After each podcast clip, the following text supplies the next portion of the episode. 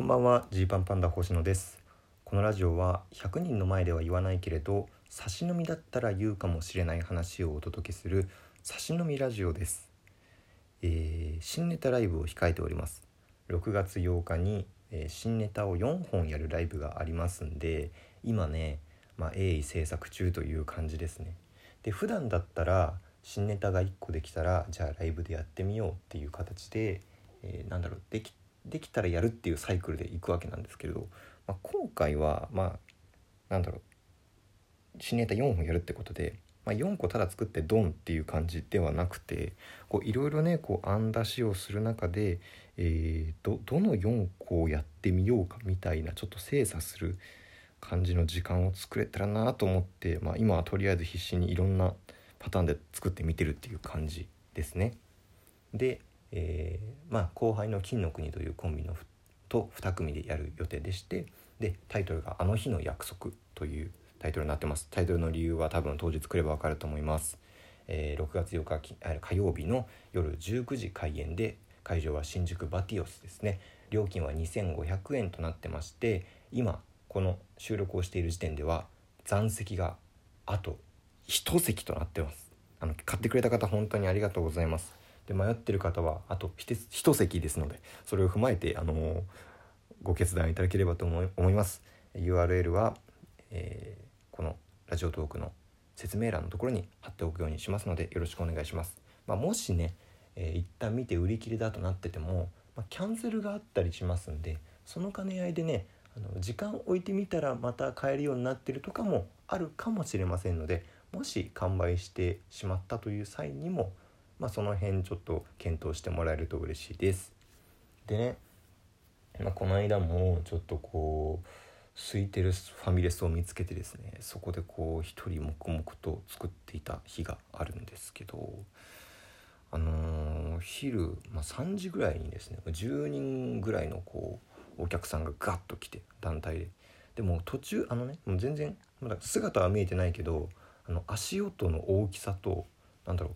金属音なんかカシャンカシャンみたいな音をしながらこう入ってきてて明らかに何かそのアクセサリー的なものがぶつかり合っていたりであの足音のあの大きさからあだいぶ重い靴を履いてるなっていうのが分かる人たちがですねこう入ってきて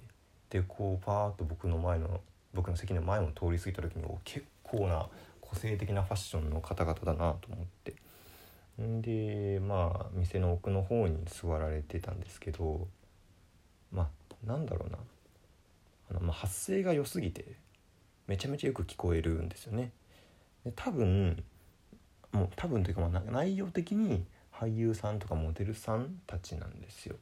でまあ多分発声の基礎を習ったのがだいぶ離れてるけどめちゃめちゃ聞こえるなみたいなその腹式呼吸が身につきすぎているっていう状態だったんですけどなんかねその回が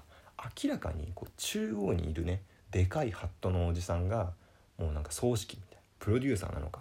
演出なのか分かんないけどこの人が明らかに偉いと。で周りを囲んでる人たちがもう一心不乱にその人の話をこう聞くっていう感じの体制ができてたんですよね。でもそのハットの人をもう中心にその10人ぐらいの会が回っているという感じですね。だそのハットの人が基本は喋って周りは「はいはいはい」って聞いててたまにハット以外の人がちょっとこう喋るこうそこにも緊張感があるわけですね。その緊張なんだろうそのあハットじゃないやつが喋ってるぞっていうことでその他の9人ぐらいもですねハットの人に対してしっかりアピールしろよみたいな空気が流れてるわけです。でハットの人が一言こうなんかなんちゃらだねみたいに言って「ありがとうございます」みたいな感じ？ありますよねそういう会って。でなんか大人数の飲み会が苦手みたいな話ってあると思うんですけど僕はあの大人数の飲み会にも2種類あると思ってて、えーとりあえずわーっと騒ぐ同窓会とかがそうですかねみたいな飲み会とこのハットのおじさんパターンですね。一人の超権力者なのか分かんないけどこの飲み会のドンみたいな人がいてその人を中心に、えー回す飲み会と。でなんだろう大人数の飲み会苦手っていう時になんだろう結局深い話ができなかったりするっていうのは、まあ、同窓会とかそういうところでの悩みだったりすると思うんですよね。えいろんな人とちょこちょこ喋っておしまいになっちゃうっていう。で一方でそのなんか気を使うみたいなのって結構この後者のパターンの飲み会が多いのかなと思ってもう明らかにこの人に対して失礼のないようにしろよみたいな全体の空気まあそのハットの人が偉いっていうのもあると思うけど多分そのハットの次の人もいるじゃないですか。ハットとみんなをつなぐ、えー、まあ、中間管理職みたいなねその時はこうでかいイヤリングの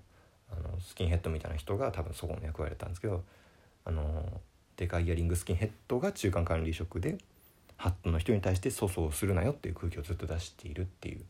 状態でまあこれこれがまあまた難しかったりするわけじゃないですか。こう一番下っ端の時とかってその一番上の人に対して粗相がないようにっていうのもあるけどそのあのデカイヤリングスキンヘッドから怒られるんじゃないかっていうプレッシャーがあったりとかする。で結果飲み会がこうしんどくなる。みたいなね、まあ、そその時の会はあのただの、まあ、ランチ。みんなみんなランチランチの時間なんでランチメニューをこう頼んでるしこうソフトドリンクを飲んでるわけですけれどもう空気が完全にもうその嫌な飲み会の感じだったんですね僕はこう傍から見ててあなんかちょっとこの回緊張感えぐいなみたいな。でこういう回ってもこう自分たちもこうたまに経験するわけですよね。今回あの誰々さんの飲み会があるから行きましょうみたいな回大体みんなそういうの好きじゃないでしょうね？その同窓会みたいな大人数の飲み会はさておきこう誰々さんが偉いっていう状況でこうなんかその人がいるから顔見せ顔見せしとけみたいな飲み会ってやっぱりなんかね疲れますよね。でなんでなんでこれ嫌なのかなって僕そのファミレスで考えててまあそのネタ作り集中しようって話なんですけど、まあ、その時はちょっとその皆さんの腹式呼吸の声があの響き当たってたんでちょっとそっちがどうしても入ってきちゃってでそれでなんでそういう会が嫌なのかストレスがたまるのかって考えた時にそのね僕が一番下っ端の立場だったらそのねデカイヤリングスキンヘッドの人に対して意識がめっちゃ向いてるんです多分。身近な中間管理職の方。でデカハットの人の話はもう素晴らしい話だからというふうにも言われすぎちゃっていて先に。で「はいはい」ってこう丁寧な対応で聞かなきゃいけない。っていうところ相づちのペースいつご飯を口に運んでいいのかな、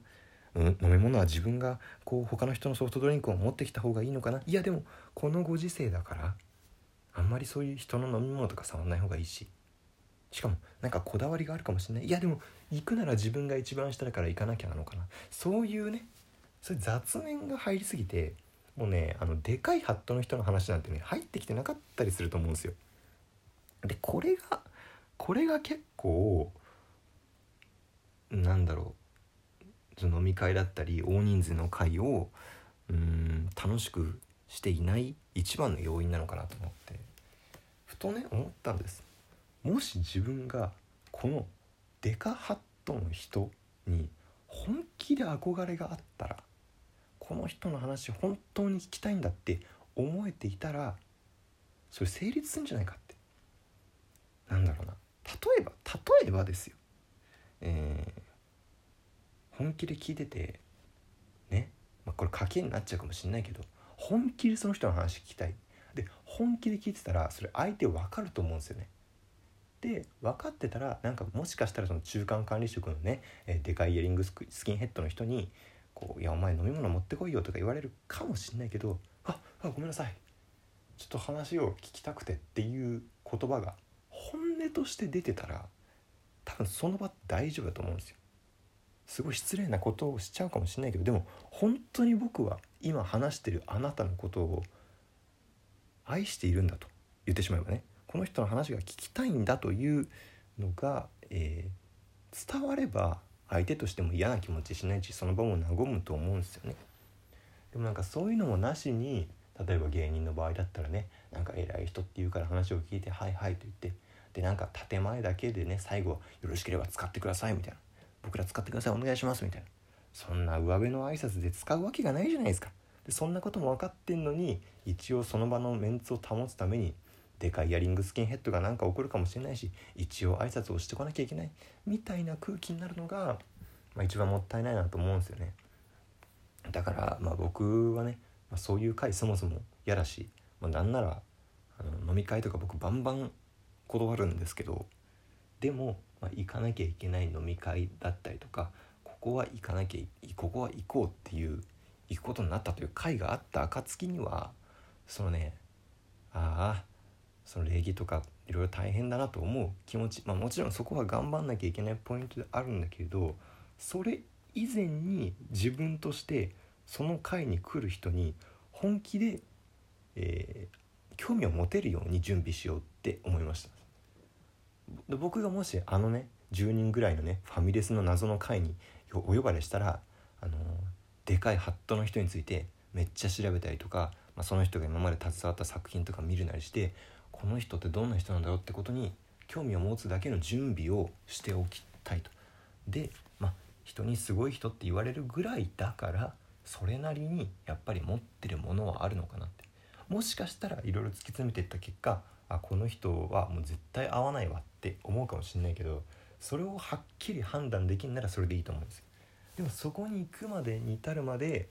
えー、ただね飲み会嫌だなとか大人数の会嫌だなじゃなくて OK この人がいる会なんだったら俺はこの人の人生全部知り尽くしてでもそこに行くぞっていうぐらいの気持ちになったらなんかいろいろ考え方がね変わるのかなっていうのをちょっとあのネタ作り中のあの昼下がりのファミレスで考えてたっていう感じですね。であとやっぱり腹式呼吸はあの時と場合に応じて使い分けなければいけないということも分かりましたね。はい、というわけで今日はちょっと、まあ、大人数の飲み会の対処法というのを見出したという、えー、お話でした。本日はお開きです。